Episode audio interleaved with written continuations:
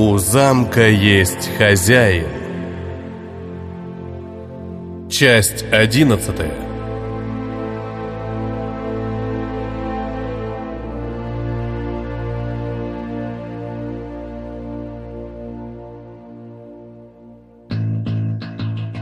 «Господин! Господин!» Жрец с ненавистью бросил подбегавшему стражнику.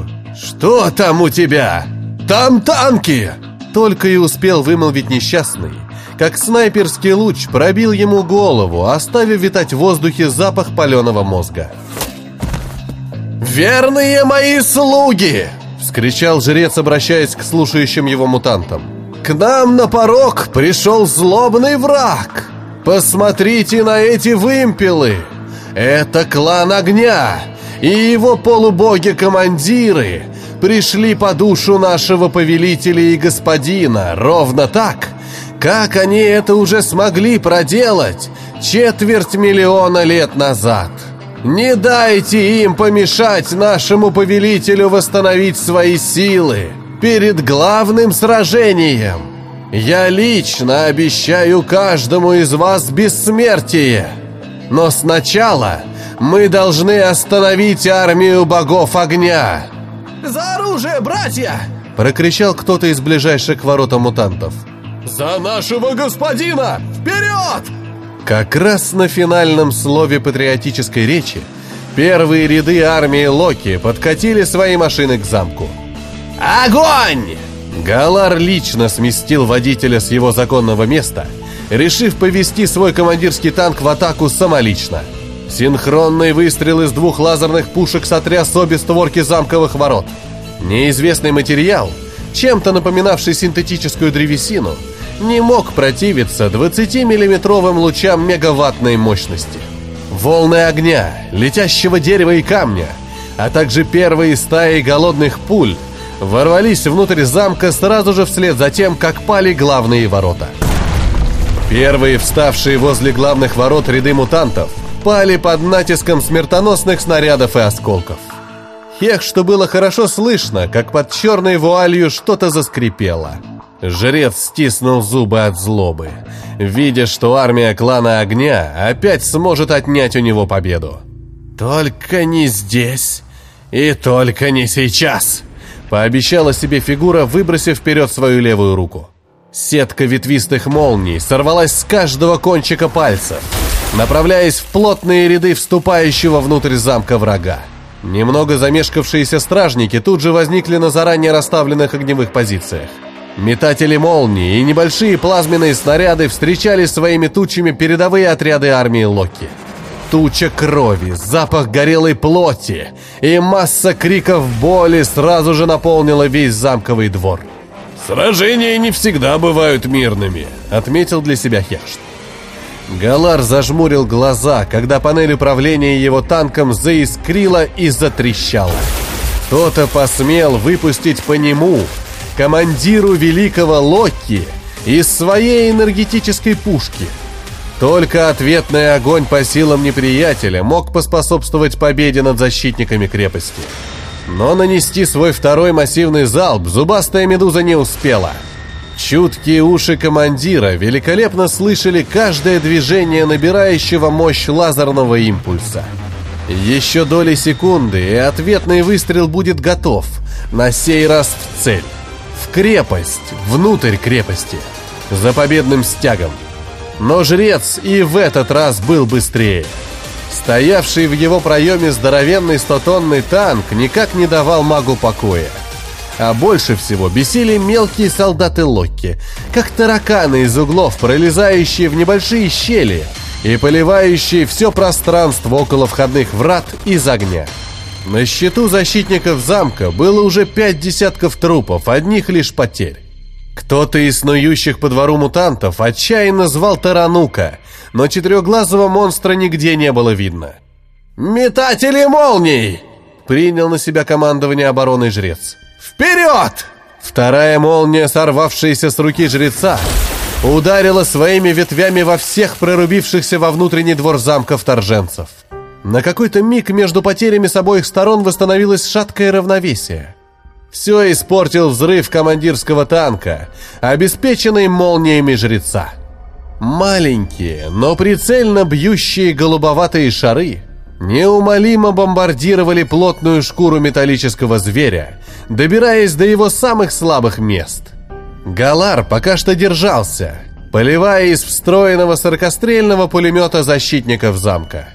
«Пора уходить!» Кто-то из андроидов-наводчиков крикнул своему командиру, для верности пытаясь ухватить того за плечо. «Я бессмертный!» — кричал командир армии Локи, врываясь внутрь замка. Прогремевший взрыв командирской бронемашины как нельзя кстати поддал немного скорости тучному телу зубастой медузы. Добрая половина внутреннего двора замка была разворочена прогремевшим взрывом, отправляя в мир смерти как защитников, так и нападавших. Море криков боли на мгновение стихло, и наступило зловещее затишье, обусловленное большим количеством перманентных смертей. Гигантский столб яркого сине-желтого пламени повреждал и космостальную броню солдат Локи, и щитовые панцири стражников замка. Вот только командира армии клана Огня повредить это никак не могло.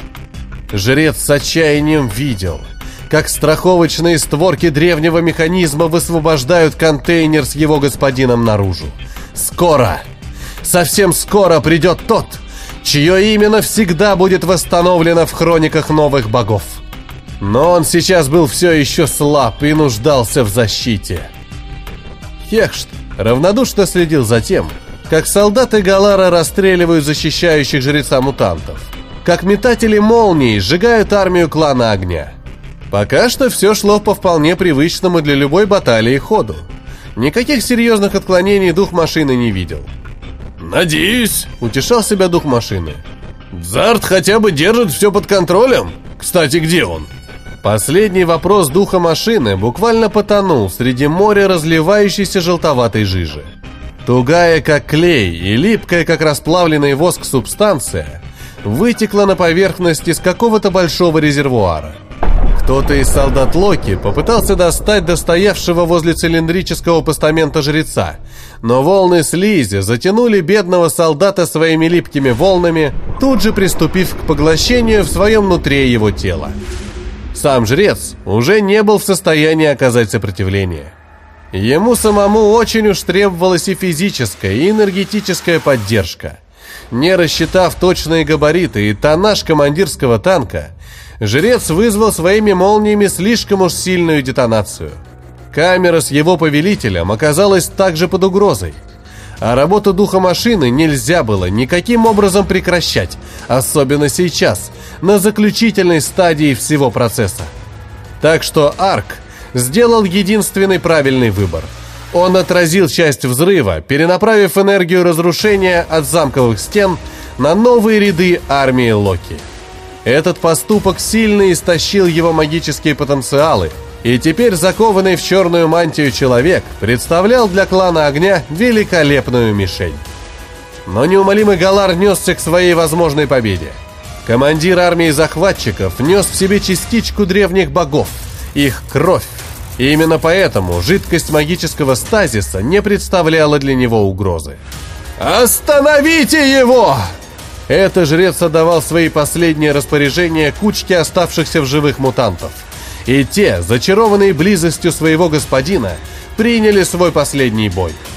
Красный меч, врученный на флагманском корабле главным жрецом огня лично в руки, резал плоть обступивших Галара мутантов направо и налево. «Ты проиграл!» – произнесла зубастая медуза. «Победа теперь будет полностью моей, и никто не сможет отобрать ее у меня!» А вот я лично сомневаюсь в этом.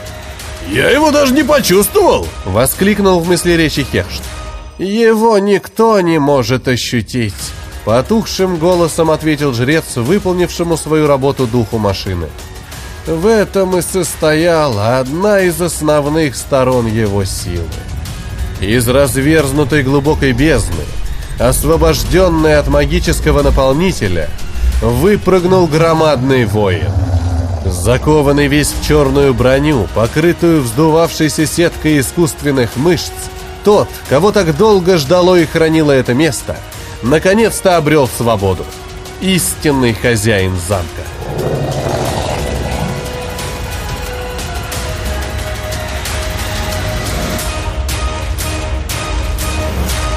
Продолжение следует.